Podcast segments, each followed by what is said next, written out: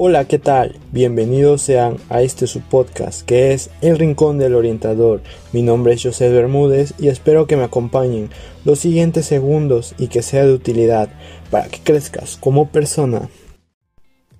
El día de hoy abordaremos un tema que es fundamental para cada persona y es el autoconocimiento. Y para empezar, me encantaría que reflexionaras. ¿Quiénes somos nosotros? Durante miles de años cada persona se ha cuestionado esta pregunta. Es aquí donde entra la percepción que nosotros tenemos de nosotros y de nuestro ser. Es demasiado importante que nosotros tengamos una imagen perfecta de nosotros. Reflexionando un día en mi habitación, me llegó la idea el por qué cuando salgo al centro las personas van sin ánimos a la calle e incluso las personas de un autoservicio contestan de mala gana. Podría ser por varios factores. Uno de ellos es que quizá tengan un mal día o estén pasando por una situación negativa en sus vidas. Pero, ¿saben? Estas situaciones las debemos de tomar como algo neutro, que nos va a dejar una experiencia positiva. Es aquí donde entra el autoconocimiento, ¿Qué tanto nos sentimos bien para afrontar una problemática? Que yo no lo llamaría de esta manera, sino como un regalo o una puerta que se está abriendo y te está otorgando la vida para poder evolucionar como persona. Depende de ti, de cómo lo veas. Y es que el autoconocimiento repercute directamente en el autoestima de cada uno de nosotros. Es el cómo nos sentimos, el interactuar con las demás personas, a pesar de que el autoconocimiento es algo interno, repercute directamente con tu entorno del exterior. Es por ello que te daré algunas herramientas que te ayudarán para conocerte mejor y potenciarte como persona. Una de ellas es que hagas una reflexión de quién eres, es decir, de qué cosas tú te sientes orgulloso que hayas hecho en el pasado, por ejemplo, algún logro, alguien que ayudaste o cosas de las que tú te sientas orgulloso o orgullosa. Realiza siempre tus gustos o pasiones que tienes en la vida.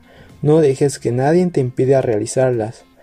Las cosas que te gustan hacer, porque es parte de ti y de tu ser. Y aunque todos te digan que eres malo haciéndolo, en verdad, no hagas caso de ello, porque es tu pasión en la vida y sigues haciéndolo. Además, siéntete orgulloso de lo que haces, porque estás practicando todos los días tu bella pasión. Muchas gracias, de todo corazón te lo agradezco que hayas escuchado este podcast y este año vamos con todo para afrontar este 2021 después de venir de un año de aprendizajes y reflexión. Ánimo y te mando un fuerte abrazo hasta el lugar donde lo escuches. Adiós, nos vemos el siguiente.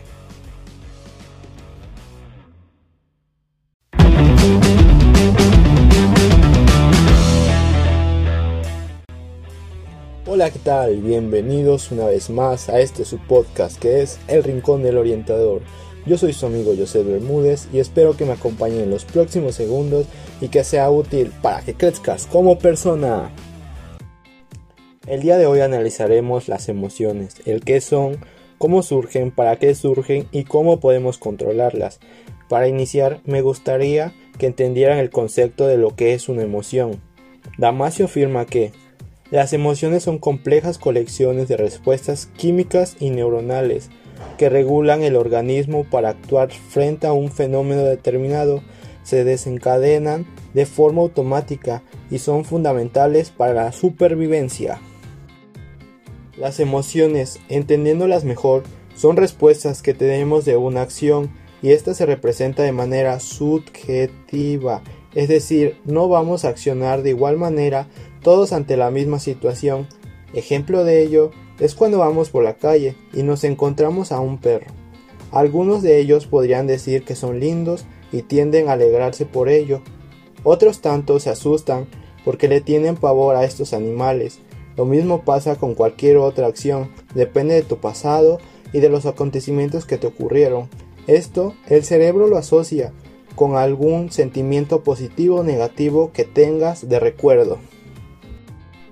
Por más que tratemos de evitar las emociones, estas siempre van a existir y estarán presentes para siempre porque somos entes sentimentales. Los investigadores jamás han sido capaces de encontrar todas las emociones que puede tener una persona. Es posible que jamás podamos descifrar todas las emociones que existen. El no tener una buena educación emocional te va a llevar a tener bastantes problemas y a sentirte mal por no saber controlarlas. Es por ello que te daré tres tips para que puedas controlarlas. Cuando tengas un problema y tiendas a deprimir las emociones de forma negativa, simplemente no reacciones de inmediato a ellas. Simplemente trata de inhalar y exhalar el aire contando del 1 al 10 cada vez que lo hagas. Cada noche ten un diario emocional y escribe en él lo que te haya pasado, poniendo en él qué pasó, cómo pasó, por qué pasó y qué puedo hacer para solucionarlo, o si está en mí, poder solucionarlo. Por último, medita todas las noches antes de dormir. Esto ayudará a calmar y poder pensar mejor las cosas que te pasaron. Te ayudará a ser un poco más positivo con tu accionar ante una emoción negativa.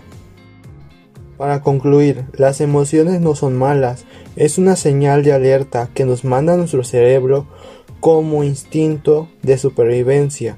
Solo debemos de saber aplicarlas cada una en todas las situaciones de tu vida.